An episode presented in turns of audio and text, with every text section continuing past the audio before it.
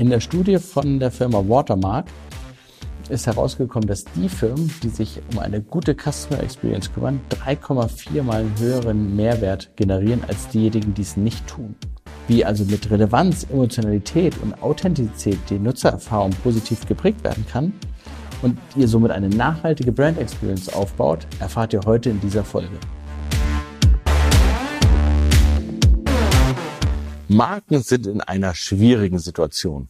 Händler nutzen die Position zum Kunden immer intensiver.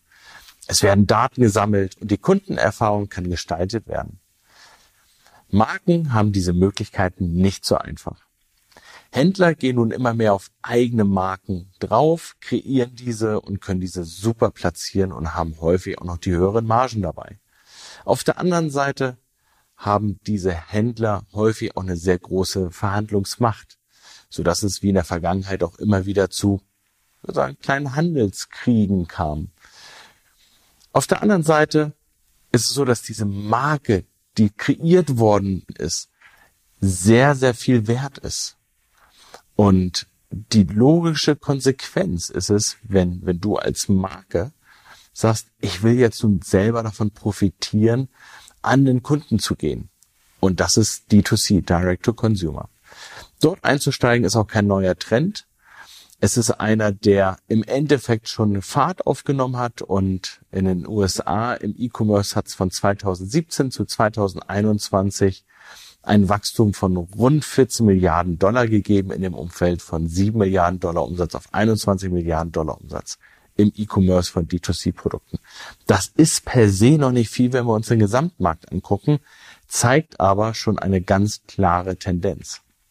E-Commerce ist häufig der erste Schritt, muss es aber nicht sein. Schauen wir uns mal ein paar D2C-Beispiele an. Einer der ältesten ist Adidas. Adidas verkauft direkt im Internet, hat aber auch eine Menge an Stores und Retail-Kapazitäten aufgebaut. Und wenn man sich die Flagship-Stores anguckt, wie beispielsweise in New York, dann erfährt man die gesamte Adidas-Experience im Vergleich zu anderen Retailern, die auch Adidas verkaufen. Oder aber, wo auch neue Produkte ausprobiert werden oder einfach B-Ware oder B-Ideen verkauft werden, sind halt die ganzen Outlet-Stores.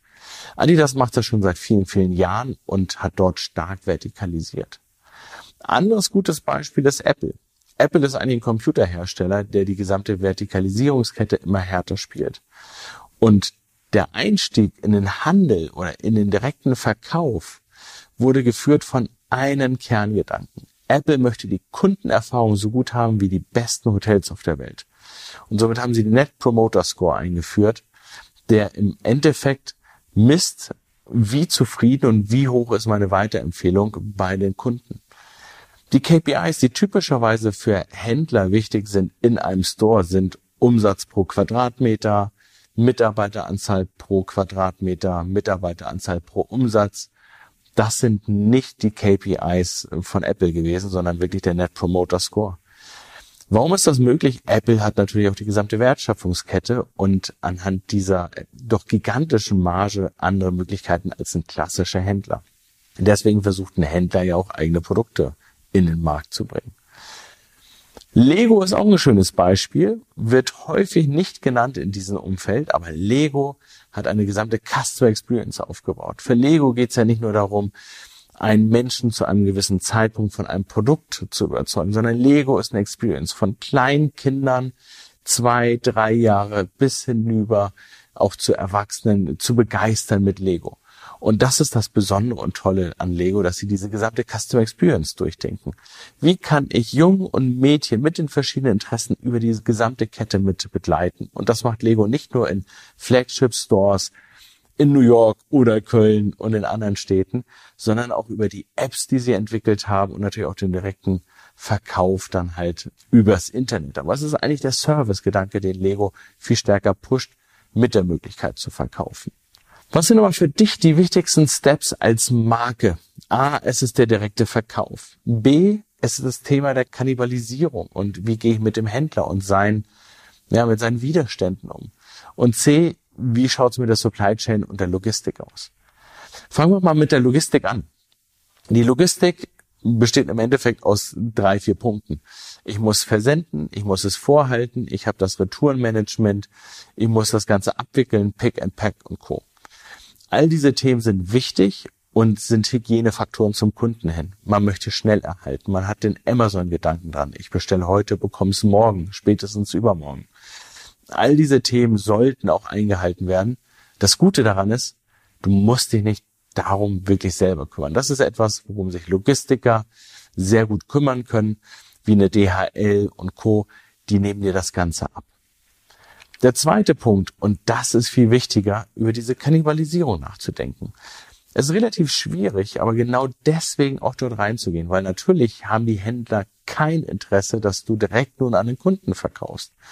Aber je länger du mit diesen Schritten dorthin wartest, in D2C einzusteigen, desto größer wird deine Abhängigkeit von deinen Kunden. Insofern erster wichtiger Punkt, beschäftige dich damit. Aber wie kommst du heute genau da raus? Und das ist nicht eine Lösung für alle und es ist immer sehr spezifisch. Ein Punkt ist mit Marketingaktion. Ich verkaufe direkt, aber stärke damit trotzdem im Händler im Gegenzug durch Aktion beispielsweise. Ein zweiter Punkt ist, spezielle Luxussegmente zu bilden, wie beispielsweise Christian Dior, die ganz exklusive Parfüms anbieten, entweder nur unter dem CD-Label in dem eigenen Internetstore oder aber ganz exklusiv nur für bestimmte Händler diese Glück zu stellen und zu sagen, diese super tollen, seltenen Düfte werden nur beispielsweise Lafayette in Paris und in New York in, in einem anderen Geschäft verkauft.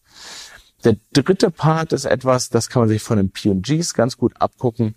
Sie haben dann auch einfach den Brand-Building-Prozess nur für Direct-to-C aufgebaut. Das heißt, man nimmt nicht dasselbe Produkt und verkauft es darüber, sondern baut sogar noch eine eigene Marke auf. Der Aufbau ist ja komplex und es ist bekannt und dir bekannt, dass es nicht nur einfach ein bisschen Marketing-Schalte ist. Deswegen gehen wir da auch gar nicht so tief ein. Aber der Verkauf, das ist der Punkt, der wichtig ist. Wie bekommst du deine Ware nun wirklich auch an den Nutzer? Wie bekommst du die, die, die Attraction drauf? Und ich habe schon über physikalisch versus Internet Stores gesprochen. Und anhand Lego und Apple kann man sehr gut auch ableiten, was funktioniert, nicht funktioniert. Und Lego ist ein sehr schönes Beispiel, weil da geht es nicht alleine um den Verkauf, sondern eigentlich ist es auch ein Marketinginstrument. Aber nicht jeder hat so viel Geld wie Lego mit so einem tollen Patent drauf. Insofern ist eine unserer schnellsten Tipps, es geht darauf, was skaliert. Und das ist nun aktuell das Digitale. Und da deine Marke schon bekannt ist, schau dir nicht unbedingt einen Marktplatz an. Der Marktplatz, den kannst du genauso auch befüttern, aber er gibt dir nicht den direkten Kontakt zum Kunden.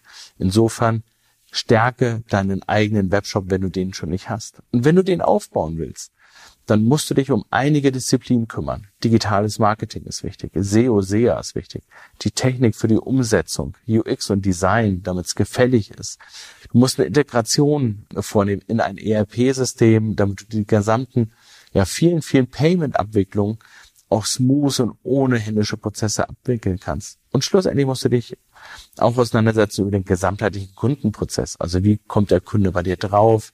Wie begeisterst du ihn? Wie nutzt er das Produkt? Und dann hört nach dem Kauf ja auch gar nicht die Erfahrung auf, sondern gibt es nochmal Prozesse hinten dran, Retourenprozesse, Gewährleistungsprozesse, die du auch einfach sehr gut darstellen kannst, weil das erwarten Kunden von dir als Marke, dass du da natürlich auch perfekt aufgestellt bist. Du hast dich mit der Strategie, mit der Marke, mit dem Produkt schon auseinandergesetzt. Jetzt ist es das A und O für dich, um die ganzheitliche Customer Experience deines Endkunden zu kümmern. Das ist der Kern. Und ja, es macht Sinn, sich damit auseinanderzusetzen und dann mit einem richtig vernünftigen Businessplan, wo du schon mal die Eckpfeiler die Leitplanken festgelegt hast und auf der anderen Seite es aber auch mit einem Budget deckst, das groß genug ist, um halt diesen Weg zu gehen. Weil es wird nicht von heute auf morgen so sein. Es wird ein längerer Weg sein. Es wird ein Weg sein zu neuen Ufern. Und diesen musst du gehen. Es ist ein erfolgreicher Weg, wie die Zahlen zeigen. Und die Details dazu, das sind im Endeffekt das A und O, das Salz in der Suppe. Insofern schnapp dir, und das ist einer der Haupttipps, die wirklichen Skills dazu im Markt, die wirklichen Treiber, die dich nach vorne bringen können. weil nur so kannst du dieses Team aufbauen, das du brauchst, um wirklich erfolgreich zu sein. Viel Spaß dabei. Danke dir für das Zuhören und ich wünsche dir noch einen schönen Tag oder Abend. Du kannst diesen Podcast über alle gängigen Kanäle abonnieren und erzähle deinen Kollegen und Freunden davon. Je größer die Community wird, desto mehr Inhalt und Diskussion können wir für dich transportieren und erstellen.